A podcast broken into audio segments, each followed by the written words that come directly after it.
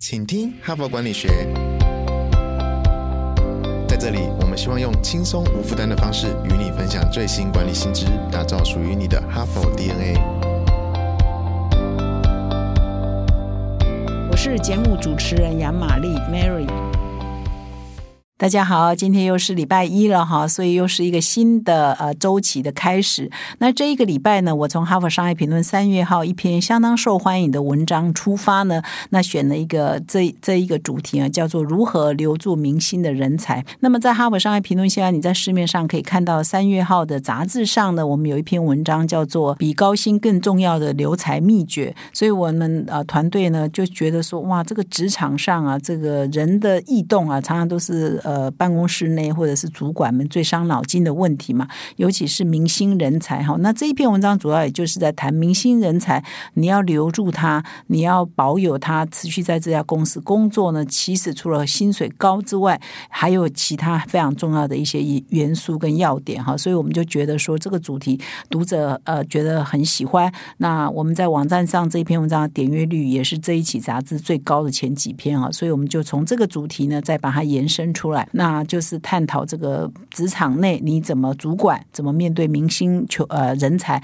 而明星人才你可能又有哪些迷失哦？如果各位听众你觉得你在你的公司内，在你的部门内算是明星哦 top 的话，其实也有你也可能会有一些盲点哈。那又应该呃怎么面对你自己的盲点？那么明星人才呢，总是呃人数只是在一个组织内可能十以下百分之十以下，那其他人呢其实也是很重要的中流砥柱嘛哈，所以。如果你认为你也不是最拔尖那一个，你也不用担心，在组织内也有你的重要性跟你的角色要扮演哈。所以这一整个礼拜呢，我们就从这一篇文章比高薪更重要的留才秘诀谈起呢，来谈明星人才的这个相关的构面的问题。那么在进入这个那一篇文章的导读哈，我会介绍呢，我会放在礼拜二跟礼拜三，因为那篇文章真的也蛮好的，所以我明后天呢，我会继续来分享。那我今天呢，先从这个。列文章当中，先选了一篇是属于《哈佛商业评论》上的经典的文章，是谈个案研究的哈。《哈佛商业评论》上有每一期都有一篇这 case study 个案研究。那个案研究呢，也是哈佛商学院，也是哈佛商业评论的一个一个非常大的一个特色哈。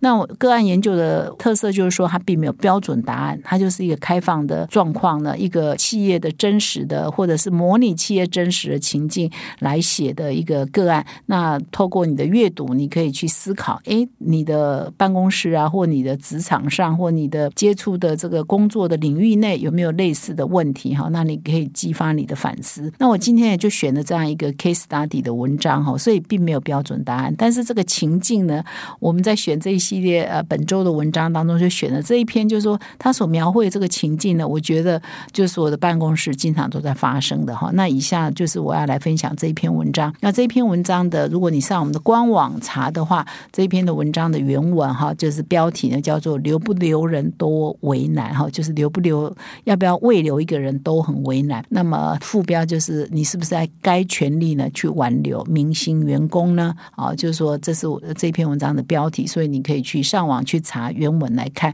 或者到我们的说明栏点击连接就可以看这一篇文章。那我就以下呢就来说明一下这一篇文章主要讲的内容哈，主要讲的内容就是说有一家公司，我就把它叫成 A 公司好了哈。那这家公司呢，有一个主管哈，叫做康纳哈。那他有一个员工呢，叫艾丽莎。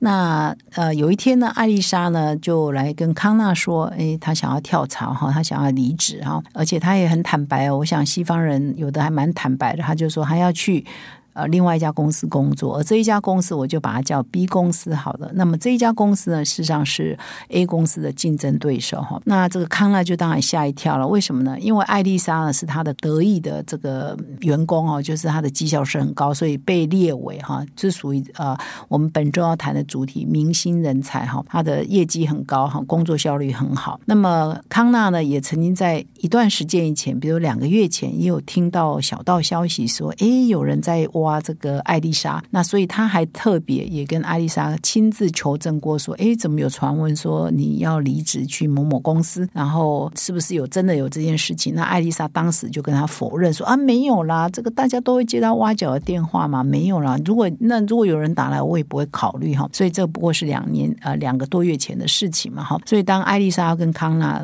提离职的时候，他有点吓一跳。哎，不是两个月前我才问过你，你说没有嘛？哈，这是第一个。第二个是说，艾丽莎呢，其实上是明星球员，所以公司他就。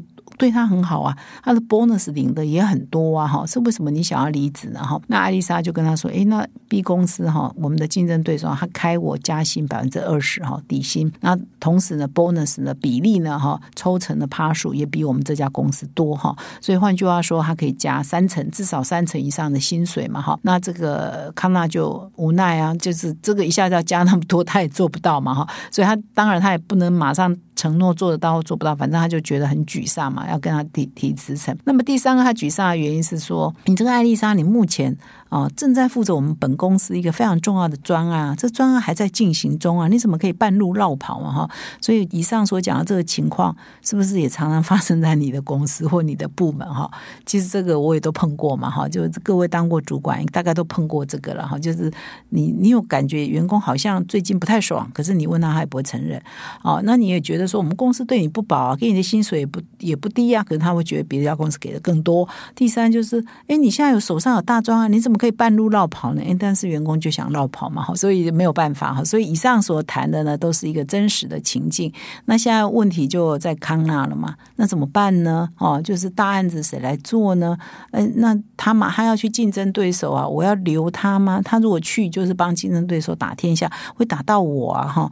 那第三个是说，哎，他的缺谁来接啊？县城没有人可以接啊！哈。而且第四个，他还要小心，就是说，哎，那如果艾丽莎离职，他会把他原来的 team 啊，比如说他的第一副手、第二副手都挖走，一起带走呢？哎，这个你也不能够说绝对不可能啊！哈，而且你现就算现在你就去把他的副手找来，把艾丽莎副手找来问说：“哎，你知不知道艾丽莎要离职？”他可能说他知道。然后你问他说：“那你要跟他一起去吗？”他一定说：“嗯，有考虑啊。”那你也不可以说你不能去啊！这大家的工作是大家的自由嘛？哈，所以真的是陶卡莫雷修啊，康纳碰到的状况是这样，所以这个这个。情境呢这个个个案呢，我是把它讲的很简单的，在我们哈佛商业评论的文章里头，原文里头，其实它有一些呃比较多内容啊，比如说人资主管怎么看这个事情啊，比如说康纳的更上层的主管怎么看这个事情呢？还有一个是说，因为这个情境是在美国的社会嘛，所以其实艾丽莎其实是一个黑人女性哈，所以呢，还有一个种族文化的问题，就是她觉得她现在所在这家 A 公司呢，对黑人女性的这个呃工作权的保障哈，跟重用呢啊，其实比不上 B 公司。B 公司是一个比较多元的、比较包容的一个企业文化，所以他觉得作为一个黑人女性呢，到 B 公司去，未来呢是比较有发展的。好，所以他还有一个更复杂的这一篇文章的原文的内容。而我刚刚讲的是一个比较简单的描述，说一个明星球员要离职，他留下了这么这么多的问题。那你这个个案呢，如果在我们的哈佛的个案教室里头就开始讨论了，你要用。啊，什么角度来解决啊这件事情？康纳应该怎么办呢？哈，这就是我们在个案教室里头，哇，大家七嘴八舌可以讨论，在老师的引导之下，从各种不同的层面来讨论这个问题的精彩的地方。那么康纳呢，talk more s h o 就是说，他第一个要讨论的、要思考的是说，他到底要不要未留艾丽莎？好，那如果要未留他的话，他必须付出多大的代价哈？那付出这些代价会不会反而造成公司内部的纷扰哈？要付出的代价有什么呢？第一。一定是要把它破例加薪嘛？哈，就是你原来已经觉得他薪水应该是不错了，可是 B 公司呢给他增加百分之二十的底薪，然后又给他更高的比例的奖金的抽成，所以一加可能至少三十 percent 好了。那你可以加吗？你要为了未留他，你可以加到三十 percent 吗？那你如果真的公司，比如你的康纳的主管大老板也愿意啊？为什么他会愿意加呢？因为呃，艾丽莎就是一个明星球员嘛。因为他现在在负责一个大案子嘛，因为他如果去竞争对手，可能会回来打击你嘛，各种原因衡量结果，把他留住是最好的。可是你要付出的代价是一下子薪水待遇加那么多，那。加那么多的，就公司付得起。但是呢，如果风声传出去了哈，经呃经过不到一个礼拜哈，全公司的人都知道哦，他这个破格加薪加了多少，那你怎么摆得平其他同事呢？其他人一定会觉得说哦，我也要闹一出哈，有有炒的人有糖吃嘛哈，得到加薪的机会，那这对公司的文化也是一个很大的伤害嘛哈。所以这个赞成要未留人呢，你就要去想那留。我出得起这个代价吗？我出得起这个钱之外，我出得起这个代价吗？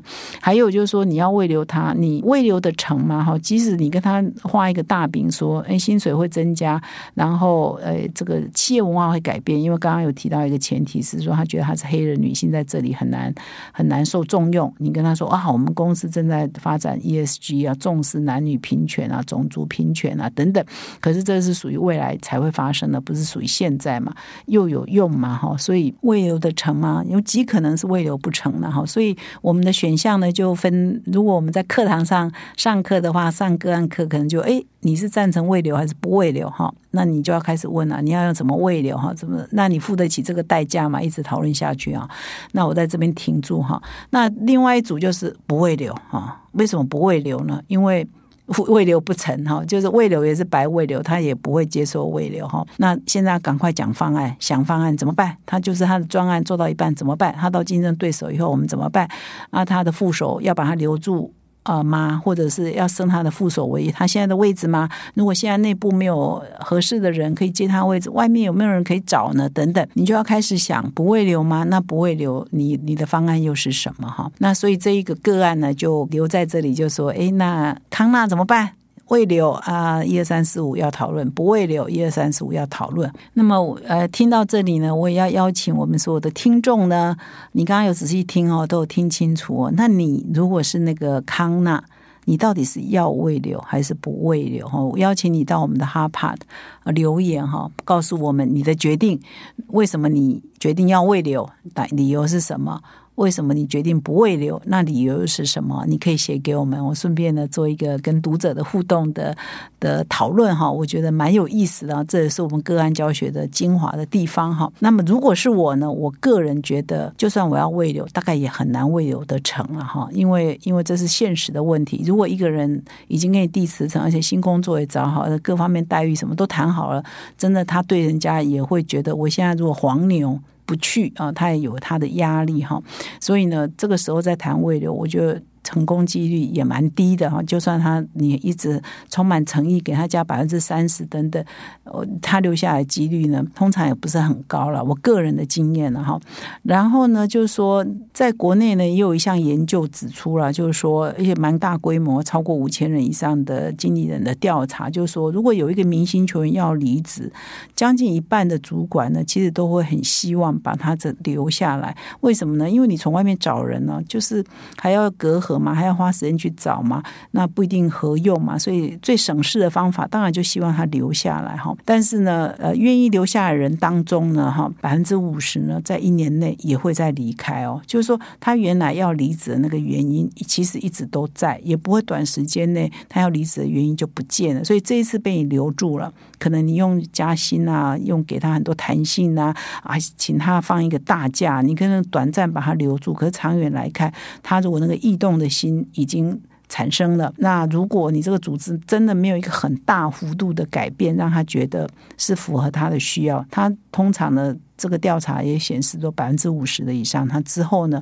还是一年内呢，还是会再离职了哈。所以有的时候呢，呃，勉强留得住人，也留不住心来，终有一天要离开。不过有一个好处啊，他没有马上离开嘛，所以你还是争取一段时间。哦，假设说这个人啊，因为你被你的胃留住了，有一年内呢，他没有离开，你这一年内就要掌握这个黄金时期，赶快做很多预备动作。他你就要心理准备，他随时会离开。所以在这一年内。内呢，你就要好好的规划接班的人选、替代的方案，把那个人事布局呢重新啊默默的布局好，这才是高明的主管要做的了哈。那么这篇文章后来呢，有各邀请一位两方的评论员来评论这个康纳的处境哈，并且给康纳做建议哈。那么第一个呢，A 的评论员呢，他通常这些评论员都是某一个这个人资领域的专家啦，或者是也是公司的老板，他来评论说，哎，康纳的处境如果是他，他他会怎么建议了哈。那所以有一方呢，他他通常这两个建议是不一样的哈，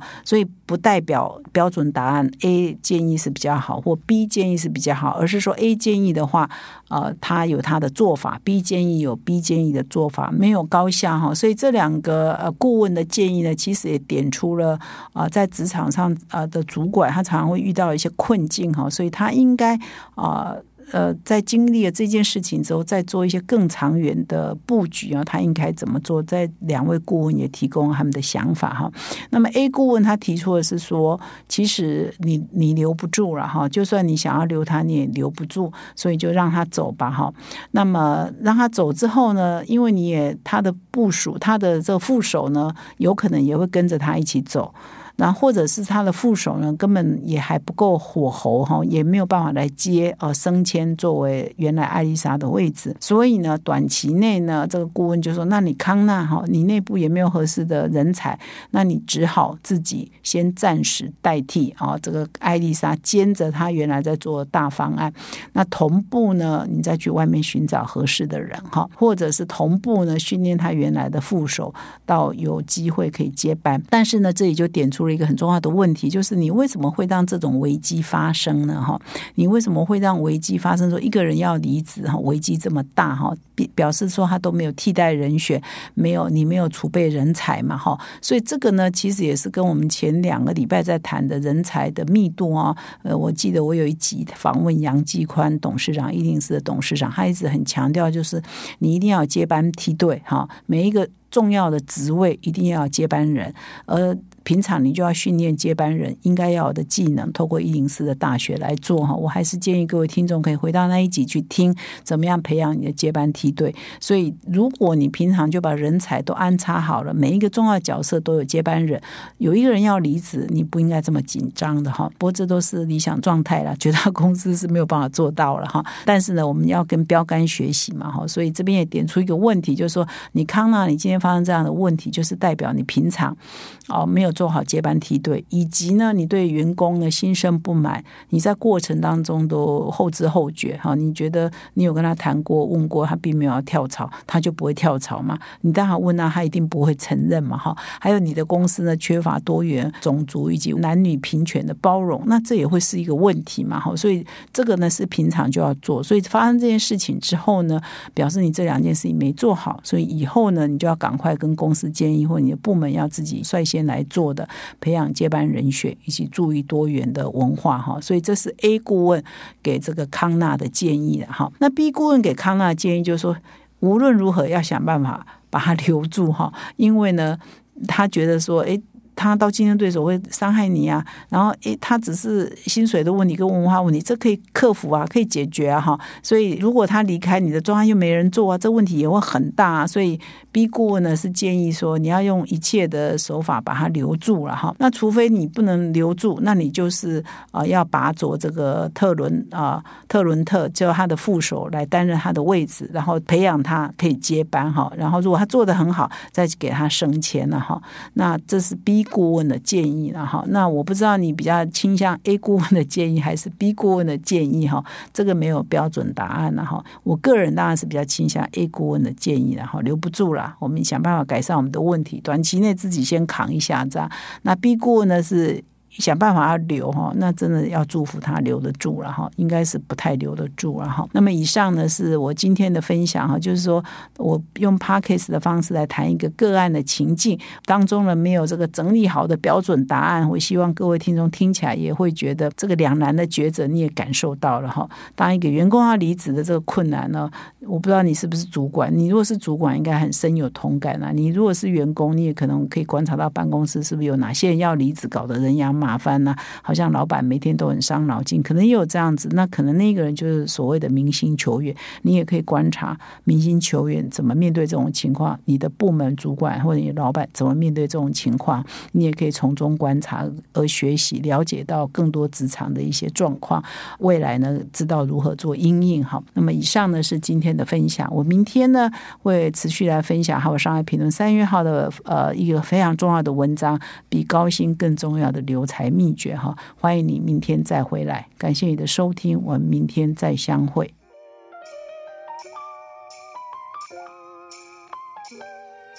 从团队到个人，管理的大小事都是 HBR 的事。